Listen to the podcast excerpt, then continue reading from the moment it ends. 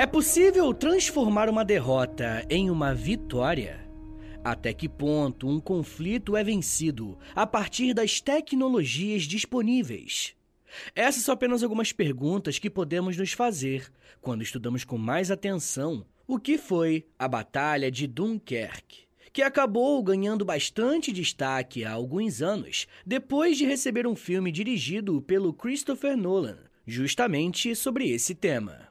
Além de ser importante para as bilheterias de Hollywood, a Batalha de Dunkerque merece uma análise mais aprofundada, porque ela representou um ponto de virada no conflito para os aliados, e ela foi uma derrota. Mas calma, que eu vou te explicar como que isso aconteceu. E como sempre, eu quero lembrá-los que eu baseio meu conteúdo em fontes e em autores confiáveis, que você pode conferir na descrição desse episódio. Para entendermos a Batalha de Dunkerque, precisamos entender o papel que a Alemanha e a França tiveram nesse conflito. A Alemanha, desde a década de 30, estava se preparando para uma grande guerra, e quando as tensões aumentaram, eles tinham alguns alvos preferenciais, dentre eles a França. Em maio de 1940, a Alemanha já tinha organizado um grande exército em suas fronteiras no oeste durante o seu avanço em direção à França. A impressão geral sobre as tropas alemãs era de que elas eram muito melhor equipadas e treinadas do que os seus oponentes. Uma das vantagens da Alemanha eram divisões com tanques que lideram um ataque por terra, além de um bom apoio de soldados e de aviões. Para além disso, eles contaram com o aprendizado dos anos anteriores, quando eles ocuparam a Áustria em 1938 e a Polônia em 1939. Só que invadir a França não seria uma tarefa muito fácil. Afinal, estamos falando de uma das maiores potências da Europa na época. Para cumprirem esse objetivo, os alemães precisavam de uma estratégia rápida e eficiente, a escolha foi dividir três grupos do exército para fazer o ataque em três pontos diferentes. Ao norte, os alemães começaram invadindo a Bélgica para atraírem as tropas francesas e britânicas, que deram de fato suporte ao seu aliado. Por outro lado, em 1940, a França tinha muitas divisões prontas para a ação, com um número bem decente de tanques. Alguns modelos eram, inclusive, considerados os melhores da Europa na época. E além disso, eles tinham mais tanques do que a Alemanha, embora muitos não tivessem rádios. As divisões de infantaria francesas eram semelhantes às do exército alemão, com algumas unidades de alta qualidade, mas outras menos experientes. No geral, os aliados acreditavam que o exército francês tinha boas chances de resistir a um ataque alemão, mesmo que tivesse que recuar em algumas áreas. Por isso, tanto Stalin quanto Churchill confiavam muito no exército francês e esperavam que ele prevalecesse, principalmente a partir da contribuição britânica com recursos econômicos e militares. Mesmo com a tensão da guerra já no seu auge, os aliados foram pegos de surpresa com um ataque alemão nos Países Baixos. Através do ar e terra, os alemães rapidamente neutralizaram as defesas holandesas e abriram caminho para o interior do país. Quase simultaneamente, Luxemburgo, um país bem pequeno que faz fronteira com a Bélgica, também sofreu nas mãos da máquina de guerra alemã. A Bélgica, por conta da sua localização geográfica, se tornou o próximo alvo dos avanços alemães.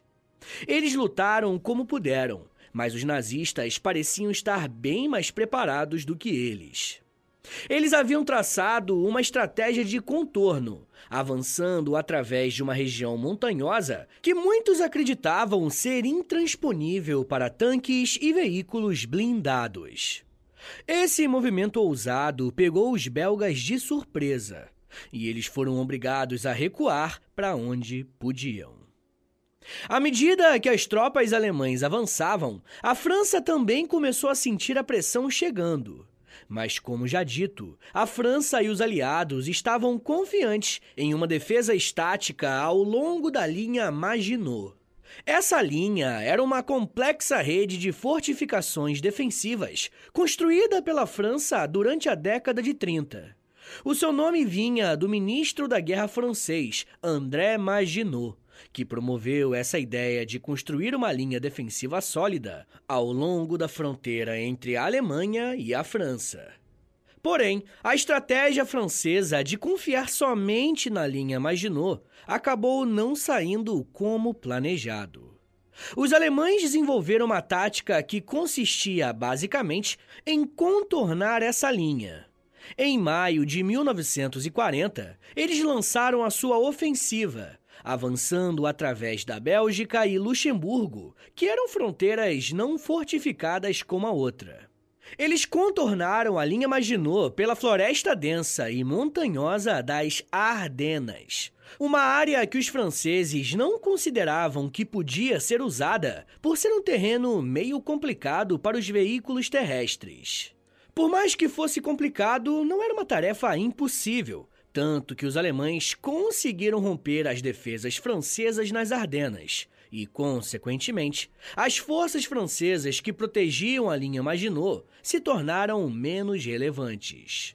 Embora a linha Maginot fosse impressionante em sua concepção e construção, ela foi derrotada porque os alemães empregaram táticas de contorno e mobilidade muito superiores.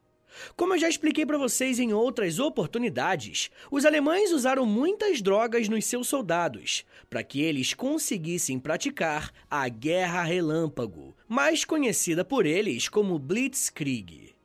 Com isso, as tropas de Hitler avançaram rapidamente, superando os franceses. Os franceses tentaram contra-atacar, mas não conseguiram deter o avanço alemão. Os escritores do tema frequentemente descrevem as tropas francesas como confusas e incapazes de se organizar. Eles estavam completamente atordoados. E algo curioso de tudo isso é que a alta liderança alemã ficou preocupada com essa vitória fácil e ordenou uma pausa depois de um certo avanço. Sabe aquele famoso ditado: é bom demais para ser verdade? Pois é. Essa derrota, gente, foi um dos eventos-chave que levou à queda da França e à evacuação das tropas aliadas de Dunkerque durante a Segunda Guerra. A batalha que vai se desenrolar em Dunkerque nada mais é do que uma tentativa desesperada de encurralar as tropas francesas, mostrando que uma guerra se vence também humilhando o seu adversário. Eu não sei se até o momento você conseguiu ter uma imagem mental do cenário que nós estamos tratando aqui.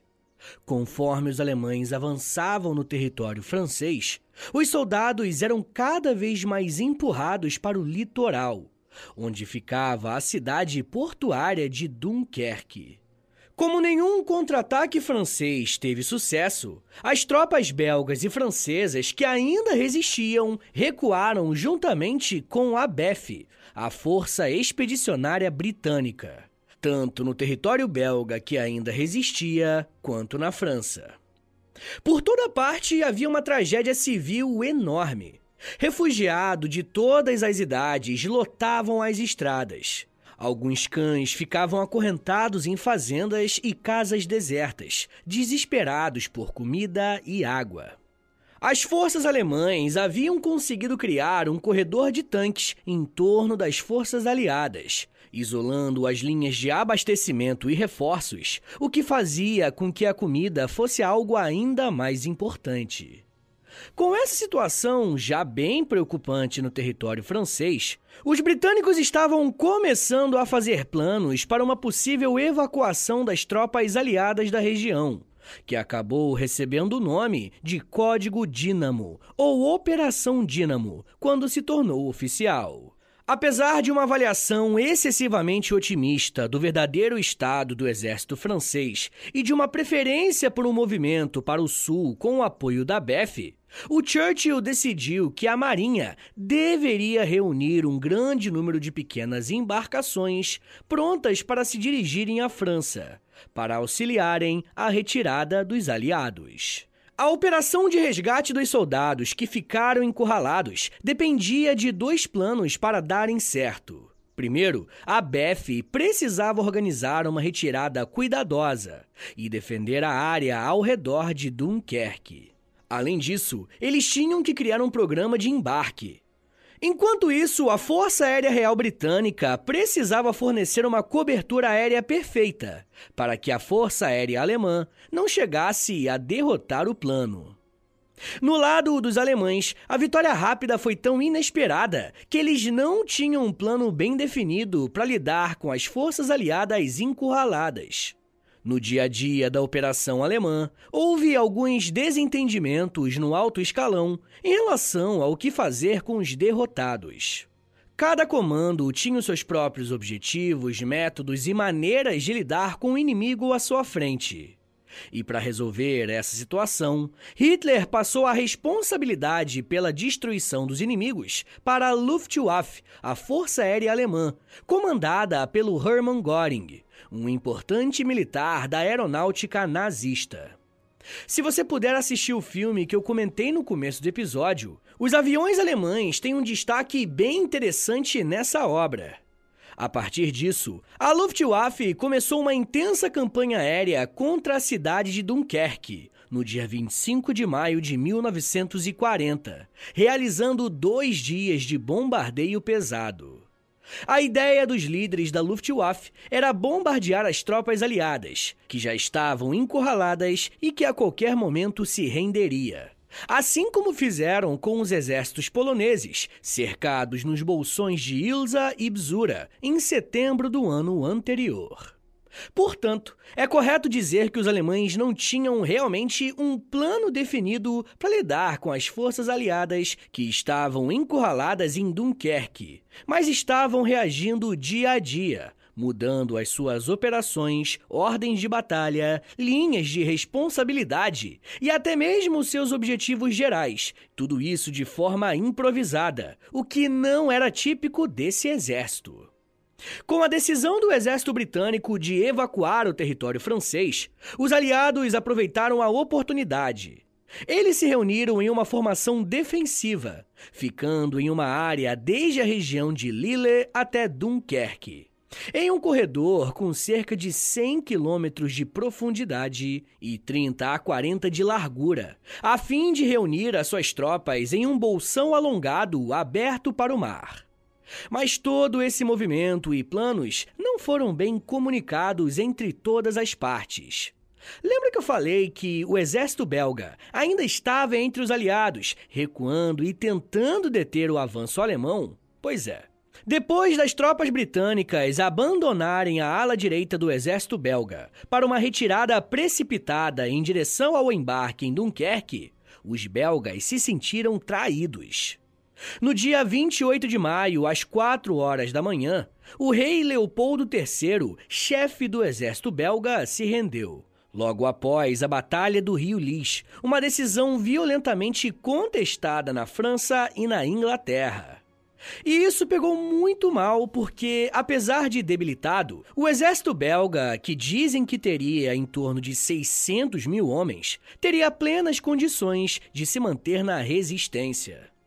Mas, na verdade, a rendição belga não deveria ter sido tão inesperada. Alguns comandantes britânicos esperavam isso mais cedo, pois o rei Leopoldo e o alto comando belga tinham insinuado há algum tempo que não poderiam continuar lutando. O novo comandante francês, o general Maximilien Weygand, assumiu o cargo depois que o general Gamelin foi retirado do comando. E antes mesmo de assumir, Weygand cancelou um plano de contra-ataque pois queria se encontrar com outros militares em Dunkerque para discutirem como que eles poderiam fazer isso, né? A situação da França era terrível, com muitas divisões perdidas e outras ameaçadas de captura pelos alemães. A Força Aérea Francesa estava inativa e os suprimentos estavam acabando. E para piorar, a relação entre os aliados não estava das melhores, porque os primeiros anos da guerra estavam sendo vencidos pelas forças da Alemanha. Ainda tentando segurar as pontas, a divisão britânica atacou com um número reduzido de tanques, enfrentando dificuldades de comunicação devido à falta de cobertura aérea. As estradas acidentadas da Bélgica haviam causado danos nos tanques, reduzindo o seu número de cerca de 100 para 74. O ataque britânico fez progresso inicialmente, surpreendendo as forças alemãs e causando pânico em suas fileiras. Porém, a ação da Força Aérea Alemã e as avarias mecânicas diminuíram o impacto dos britânicos. Houve até um incidente em que tanques franceses atacaram por engano os aliados britânicos. Olha que coisa feia, né? No geral, mesmo causando um bom impacto, o ataque não conseguiu cortar as linhas de suprimento alemãs. No norte da França também aconteceu uma batalha bem importante dentro desse contexto da Batalha de Dunkerque. Eu estou falando da Batalha de Boulogne. Boulogne-sur-Mer era uma cidade portuária estrategicamente importante na costa norte da Europa e a sua captura era um objetivo-chave para a Alemanha, pois permitiria o controle de um porto crucial no Canal da Mancha. A defesa da cidade foi liderada principalmente pelas forças britânicas, em particular pelos Welsh Guards e os Irish Guards, ambas infantarias de elite que foram apoiadas por alguns soldados franceses e refugiados civis. As tropas britânicas, que já estavam exaustas de combates anteriores, enfrentaram um desafio bem complicado, pois estavam em desvantagem em número de soldados e de equipamentos.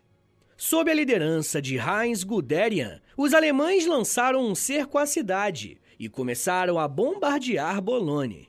À medida que a batalha se desenrolava, as defesas britânicas enfraqueceram e o cerco alemão se fortalecia ainda mais. Após dias de intensos combates, os nazistas romperam as defesas de Boulogne e capturaram toda a cidade. Isso resultou na rendição de aproximadamente 4.300 soldados britânicos, 140 marinheiros franceses, 8 mil refugiados civis e 300 membros de forças militares auxiliares. Pessoal, eu ainda quero explicar como que os aliados conseguiram escapar desse problema e de que forma que os alemães garantiram uma vitória categórica na França. Dá um minutinho aí, tá, gente, que daqui a pouco a gente volta e eu falo um pouco mais sobre civis, superação, guerra, vitória e propaganda. Segura aí, que é um minutinho só.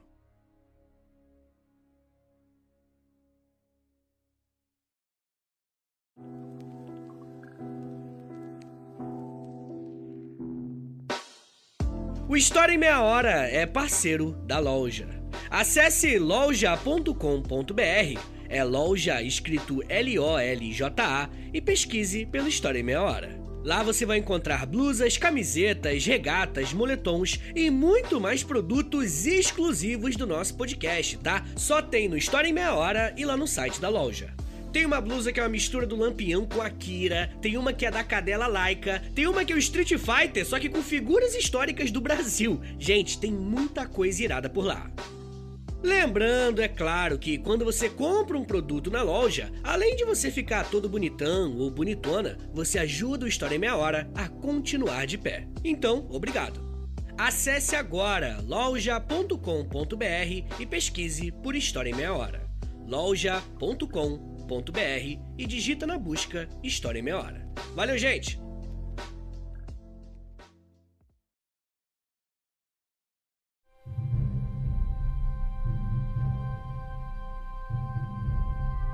Abre aspas. Se não continuarmos, os ingleses poderão transportar o que desejarem diante de nossos narizes. Fecha aspas. As palavras que você acabou de ouvir foram ditas pelo marechal alemão Fedor von Bock, que queria uma velocidade maior no ataque contra os ingleses e os franceses que estavam encurralados em Dunkerque. Apesar do cenário catastrófico para os aliados, com as tropas perdendo praticamente todas as batalhas e sendo empurradas para o canto do território francês, uma saída com vida para os soldados ainda era possível. No dia 23, às 18 horas, o alemão Gerd von Rundstedt mandou a sua quarta armada para avançar no norte, fazendo aquela pausa que eu mencionei agora há pouco. Os soldados e tanques precisavam de um descanso e tempo para se recuperarem. Hitler confirmou a ordem no dia seguinte. Por causa desse momento sem avançarem, os alemães perderam uma ótima oportunidade de aniquilarem os aliados no norte da França, e Guderian culpou Hitler pela chance perdida. Enquanto os alemães tiraram um tempinho para descansar, deixando os aliados recuarem, os britânicos aproveitaram uma sorte inesperada no dia 25. Uma patrulha britânica da terceira divisão cruzou o rio Lys e encontrou um carro de um oficial alemão. Eles mataram um motorista e capturaram um tenente-coronel alemão, que saiu do carro, deixando para trás a sua maleta. A maleta continha planos para o último ataque alemão contra os belgas e a BEF. Isso ajudaria nas batalhas, mas não garantiria grandes coisas. Bom, uma coisa era certa para a fuga da Força Expedicionária Britânica. Eles tinham que chegar à costa onde pudessem pegar um barco para escapar. As praias de Dunkerque e arredores apresentavam algumas dificuldades. Do lado positivo, as praias ao norte de Dunkerque poderiam ser usadas para resgatarem soldados se o mar estivesse calmo. As praias e as dunas de areia atrás delas eram perfeitas para reunir os mais de 250 mil soldados exaustos. Eles até poderiam cavar trincheiras rasas nas dunas para se protegerem de bombas ou de tiros de artilharia. Dunkerque era um ponto importante, mas a área do porto principal estava fora de ação após um bombardeio pesado a partir do dia 20. Isso deixou duas estruturas de madeira disponíveis para os soldados realizarem a travessia. A plataforma East Mole tinha 1.280 metros de comprimento e era bem estreita, com mais ou menos 1,52 metros de largura. Foi por essa passagem estreita que milhares de soldados esperavam a chance de fugir de volta para a Inglaterra. Mas existiam muitas desvantagens.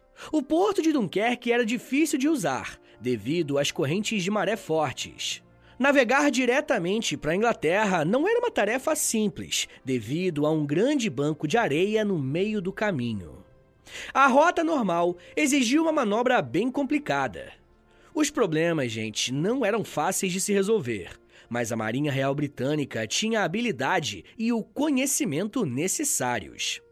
Desde o dia 14 de maio, antes mesmo de considerarem uma retirada, eles começaram a registrar todos os tipos de barco na Inglaterra. No dia 19 de maio, começaram a planejar uma possível evacuação, com o vice-almirante Sir Bertrand Ramsay liderando a operação. No começo, não tinham navios suficientes para resgatar todos, mas Ramsey começou a adquirir mais navios, incluindo navios de civis, de pesca e até barcos holandeses. Os navios mais valiosos eram os contratorpedeiros, que, embora não fossem confortáveis, eram rápidos e podiam transportar muitos soldados. O problema era que eles estavam em falta. No domingo do dia 26 de maio, Ramsey recebeu a ordem para iniciar a Operação Dínamo. Nesse momento, ele já tinha uma grande frota à sua disposição, incluindo navios comerciais que foram requisitados pelo governo. Mais de 27 mil pessoas já haviam sido resgatadas de Dunkerque, a maioria delas feridas ou não combatentes. Ramsey não estava apenas reunindo uma frota, ele estava montando uma equipe com uma série de especialistas para que garantissem que a operação fosse bem sucedida. Ao longo dos dias seguintes, a operação estava em pleno andamento, com barcos resgatando pessoas das praias e do cais, mesmo que um bombardeio aéreo alemão a qualquer momento fosse uma possibilidade. Algumas embarcações foram afundadas, mas muitas vidas foram salvas. À medida que a evacuação continuava, Ramsey recebia mais esforços e o clima começou a ajudar os aliados, uma vez que a Força Aérea Alemã encontrou dificuldades para fazer voos. A operação estava progredindo e a esperança dos soldados que esperavam para serem resgatados estava começando a surgir. Quando a evacuação de Dunkerque começou, houve muita tensão entre britânicos e franceses. Os britânicos culpavam os franceses pela sua inabilidade militar. Gort, um líder britânico, criticou abertamente os seus colegas franceses, chamando um deles de incompetente. Os britânicos sentiram que estavam perdendo a força expedicionária britânica por causa dos erros franceses. Por outro lado, os franceses achavam que os britânicos eram egoístas e não confiáveis. Eles acreditavam que os britânicos estavam fugindo e deixando a França para trás. Havia também preocupações sobre o que aconteceria a seguir. Churchill, o líder britânico, queria continuar lutando, mesmo que a França caísse. Ele achava que a força expedicionária britânica era importante para essa luta. Os franceses, por outro lado, esperavam conseguir um acordo de paz. A decisão de evacuar Dunkerque como uma política oficial francesa só aconteceu no dia 29 de maio. Até então, a França esperava que a presença das suas tropas aliadas continuasse a atrapalhar os alemães, retardando a sua conquista da França. Quando os franceses finalmente concordaram com a evacuação, havia questões sobre quem teria prioridade para ser resgatado e quantos navios estavam disponíveis. Isso trouxe novos conflitos com os britânicos, recusando soldados franceses para dar lugar aos seus próprios compatriotas. Para aliviar a tensão, Churchill prometeu que a retirada seria igualitária. Ele também prometeu que os britânicos seriam a retaguarda, protegendo a retirada das tropas. Mesmo assim, algumas ações britânicas e mensagens contraditórias causaram ressentimento entre os franceses, que sentiram que estavam sendo deixados para trás pelos britânicos. É claro que os alemães não deixariam que os aliados fugissem tranquilamente, né? Depois daquela folga que eu comentei agora há pouco, as forças alemãs voltaram à ação, especialmente com a força aérea. Eles realizaram 160 bombardeios, o maior número usado durante toda a campanha, afundando muitos navios e causando muitas baixas. Enquanto isso, eles também avançavam pela terra, tentando romper a defesa aliada. Os alemães continuaram seus ataques, especialmente no centro do perímetro, forçando os inimigos a recuarem. Porém, a defesa aliada, quase que de forma milagrosa, conseguia segurar os alemães, apesar de todo o cenário desfavorável. No dia 15 de junho, a Batalha de Dunkerque estava praticamente decidida. Os alemães estavam avançando rapidamente e Rommel, um comandante nazista, capturou a cidade de Cherbourg no dia 19 de junho. Os alemães tiveram um desempenho muito eficiente, capturando muitos prisioneiros inimigos. Enquanto isso, as forças de Guderian avançaram em direção à fronteira suíça e depois para a linha Maginot. A situação do exército francês estava ficando cada vez pior, e eles buscavam um armistício com a Alemanha no dia 22 de junho. Pelo que se esperava, a Operação Dínamo foi um grande sucesso como evacuação naval.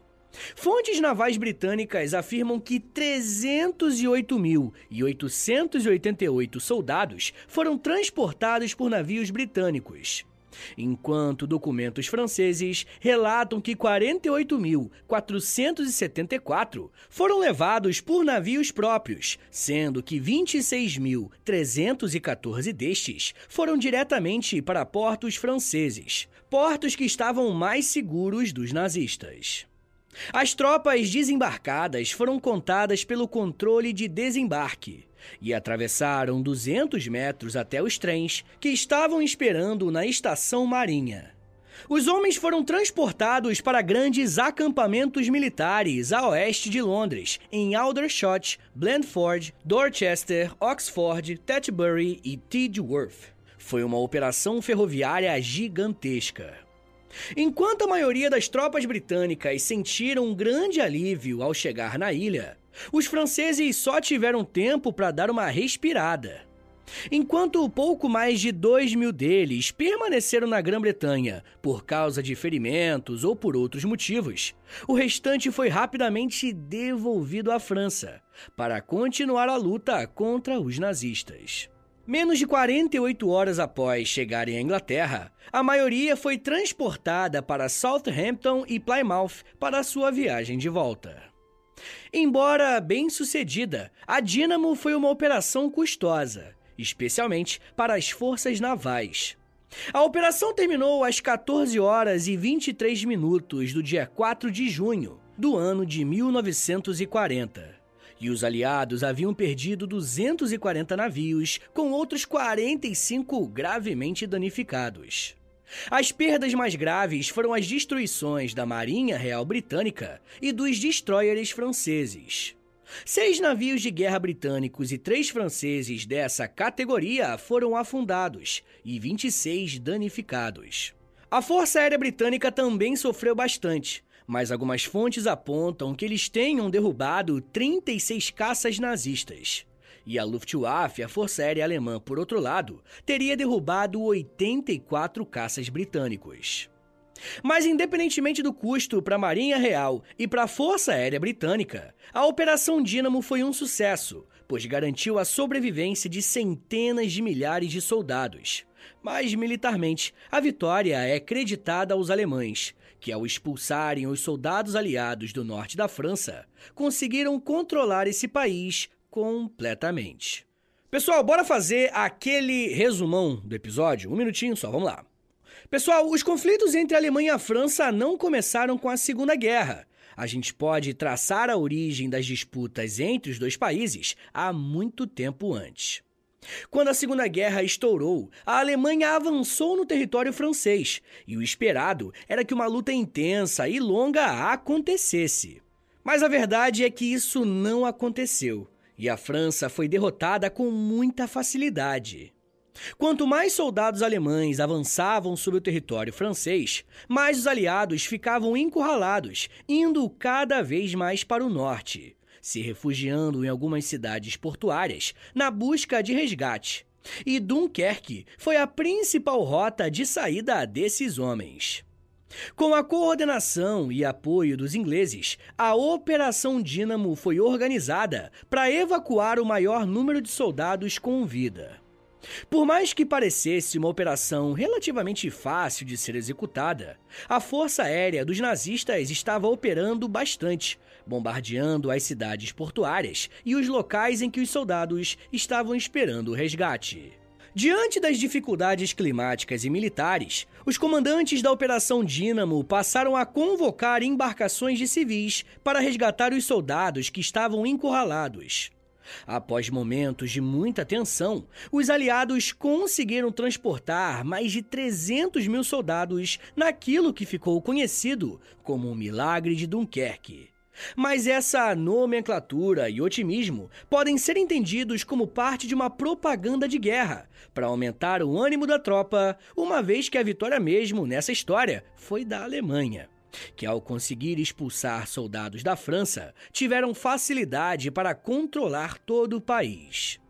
A Batalha de Dunkerque e o esforço de guerra envolvendo o resgate de milhares de soldados nos mostra que, muitas vezes, o importante em uma guerra não é apenas vencer, mas demonstrar que está vencendo. E por isso governos investem em propagandas em períodos de crise, como a própria Alemanha nazista investiu, principalmente quando financiou os filmes da cineasta Leni Riefenstahl, como o famoso filme que fundamentou o espírito nazista, O Triunfo da Vontade. Mas isso já é um papo para uma outra meia hora.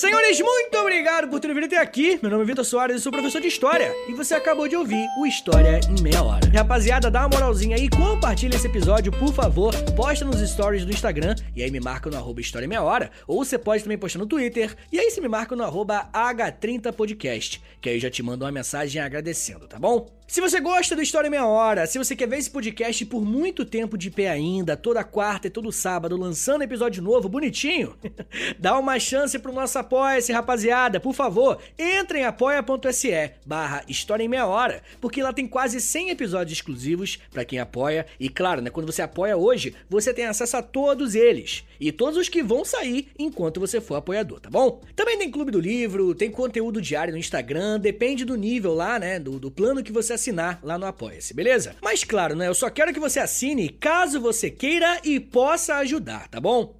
Rapaziada, o História Meia Hora também tem a parceria com a Loja, tá bom? L-O-L-J-A, Loja. Entra no site deles, é loja.com.br, digita História Meia Hora, que você vai ser transportado aí tecnologicamente pra nossa lojinha, tá? Tem camiseta, moletom, tem vários produtos bem legais, tudo original do História Meia Hora, tá bom? E óbvio, né? Quando você compra uma roupa dessa, você fica gatão, gatona e ainda ajuda o meu trabalho. Mas rapaziada, se você quiser mandar um e-mail para mim, quer falar comigo para alguma coisa, anota aí meu e-mail e o meu Pix. Qualquer valor é mais do que bem-vindo, agradeço demais. É historiaemmeiahora@gmail.com.